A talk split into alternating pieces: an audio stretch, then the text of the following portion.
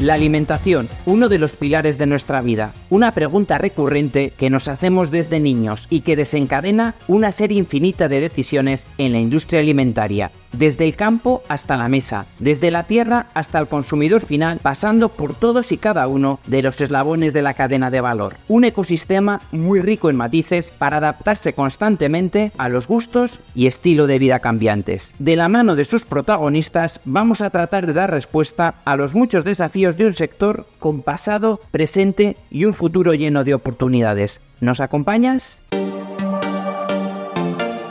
Galaxia Food, un viaje por la industria alimentaria, empresas, tecnología, startups, un ecosistema innovador y vanguardista que te invitamos a descubrir de la mano de la cadena SER de La Rioja y de Cluster Food Masi. Con Beatriz Romanos y Víctor Espuelas. Esta es tu última oportunidad. Después ya no podrás echarte atrás. Si tomas la pastilla azul, fin de la historia. Despertarás en tu cama y creerás lo que quieras creerte. Si tomas la roja, te quedarás en el país de las maravillas y yo te enseñaré hasta dónde llega la madriguera de conejos. La conversación entre Morfeo y Neo en la película Matrix ilustra a la perfección la disyuntiva en la que se encuentra la industria alimentaria. Hacer las cosas como siempre o adentrarse en un mundo de posibilidades. Lo que te ofrezco es la verdad, nada más. Y es que la industria se encuentra ante una serie de desafíos importantes. Por un lado, producir alimentos que sean seguros, por supuesto, pero también accesibles, saludables, sostenibles y sabrosos. Pero además tiene que conseguir que eso sea un negocio viable, que sea prometedor y que cree empleo o impacto en las regiones. Y para ello cuenta con un aliado esencial, la tecnología. Exacto, porque eso es lo que nos adentra precisamente en ese mundo que llamamos food tech o que también podemos explicar cómo esa forma de aplicar la tecnología y los avances en biociencias a toda la cadena de valor alimentaria para crear no solamente productos, sino también servicios o modelos de negocio innovadores. La ciencia, la investigación y la innovación son elementos indispensables para dibujar el futuro.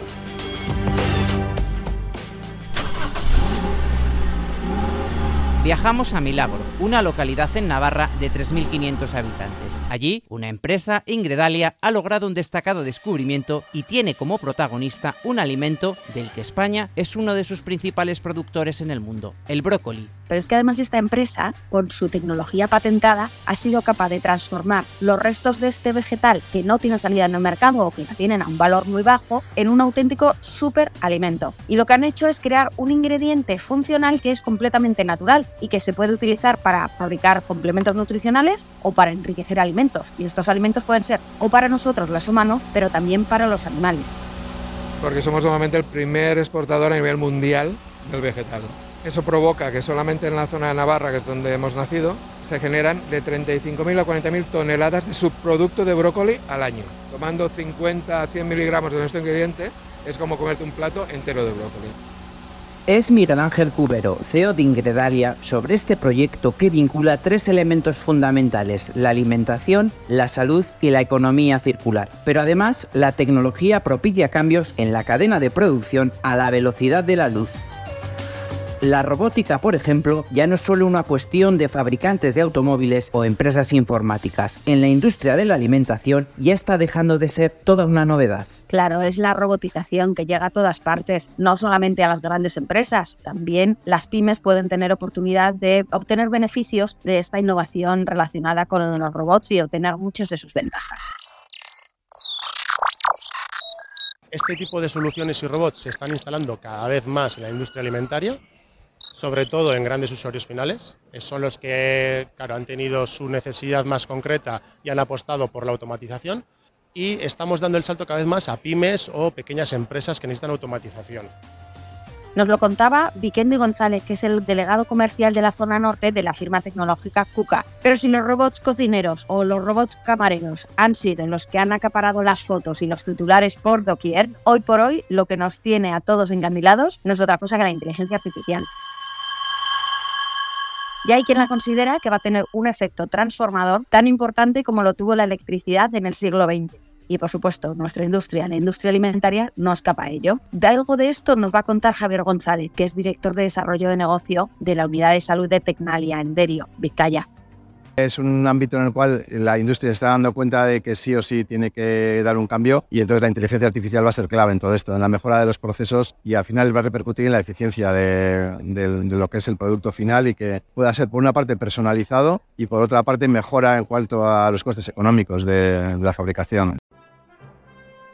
Y es que ya nos lo están diciendo por todas partes, quedarnos como estamos no funciona, no es una opción. Macarena Bailos, desde el Centro Tecnológico CEPIC Cita, en Alisón, en La Rioja, nos lo explica así en relación con un tipo de alimento muy concreto, la carne y sus posibles alternativas. Pero hay una cosa que está clarísima y es que ahora mismo hay una crisis proteica, no hay suficiente proteína como para alimentar a todo el mundo y hay que buscar la manera. Hay que buscar la manera y luego pues el, el consumidor está cambiando mucho, disponemos de menos tiempo, pero tampoco queremos renunciar a consumir productos más saludables. Entonces, al final lo que estamos dispuestos a pagar es tiempo y que nos lo pongan fácil, pero comer bien. En este camino de investigación, de innovación, de búsqueda, las startups no están solas ni las empresas. Tienen unos compañeros de viaje que juegan un papel fundamental para dar respuesta a todos estos desafíos. Son los centros tecnológicos. Y de esto sabe mucho Estefanía Erro, que es la directora de Marketing e Innovación de CNTA, el Centro Nacional de Tecnología y Seguridad Alimentaria de Navarra.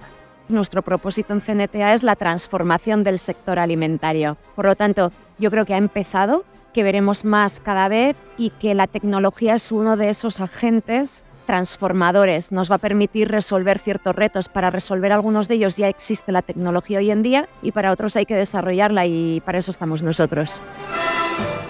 Hacer buenos alimentos, ricos, saludables, es importante, pero no lo es todo. También hay que garantizar que sean seguros y que se conserven el mayor tiempo posible. Exacto, de hecho es una de las grandes preocupaciones y uno de los grandes focos de innovación de las empresas, por ejemplo, en los envases o también en soluciones que lo que intentan es alargar la vida útil de los productos para evitar el desperdicio, que es otro de los grandes retos de la industria. No olvidemos que se tira el 30% de todos los alimentos que se producen en el mundo.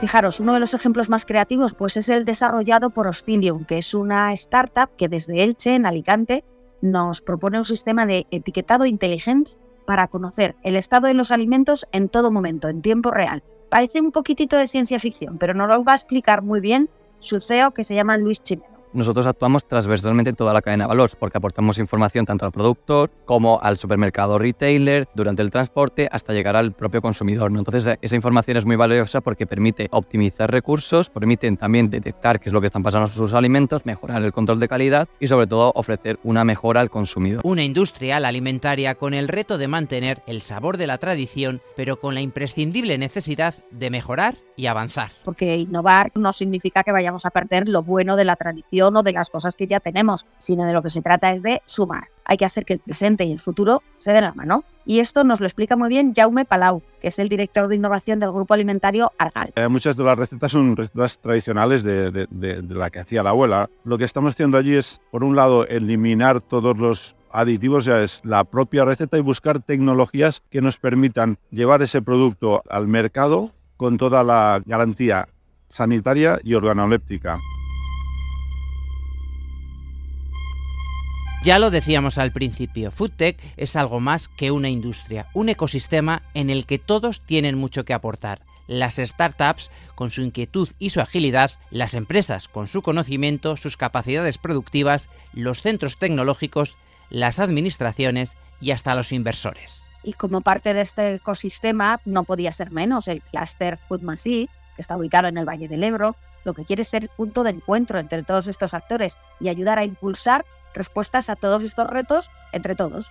Lo que es el Valle del Ebro es una zona donde gracias a lo que es el agua ha ido generando pues un tejido empresarial líder. Contamos pues con empresas eh, muy importantes a nivel nacional, pero también con gran capacidad de exportadora y no solamente es un sector que yo creo que, que es importante, sino que también es muy consciente de la necesidad de renovación, de buscar nuevos horizontes, es muy activo. Es lo que nos contaba su manager Juan Viejo. La revolución en la industria alimentaria ya ha empezado ¿Te la vas a perder? Está claro que el movimiento AgriFood Tech está llegando a todos los rincones de nuestra industria y nos trae muchas innovaciones, ideas para mejorar los negocios, productos novedosos. Es toda una aventura, la verdad. Y en Galaxia Food queremos acercaros todo este mundo fascinante. Si eres un profesional del sector, un consumidor o simplemente te produce curiosidad qué y cómo vamos a comer en el futuro, no te pierdas nuestros próximos episodios. Podcast promovido por Cluster Food Masí, gracias al proyecto INCREA financiado por el Gobierno de La Rioja y cofinanciado por la Unión Europea.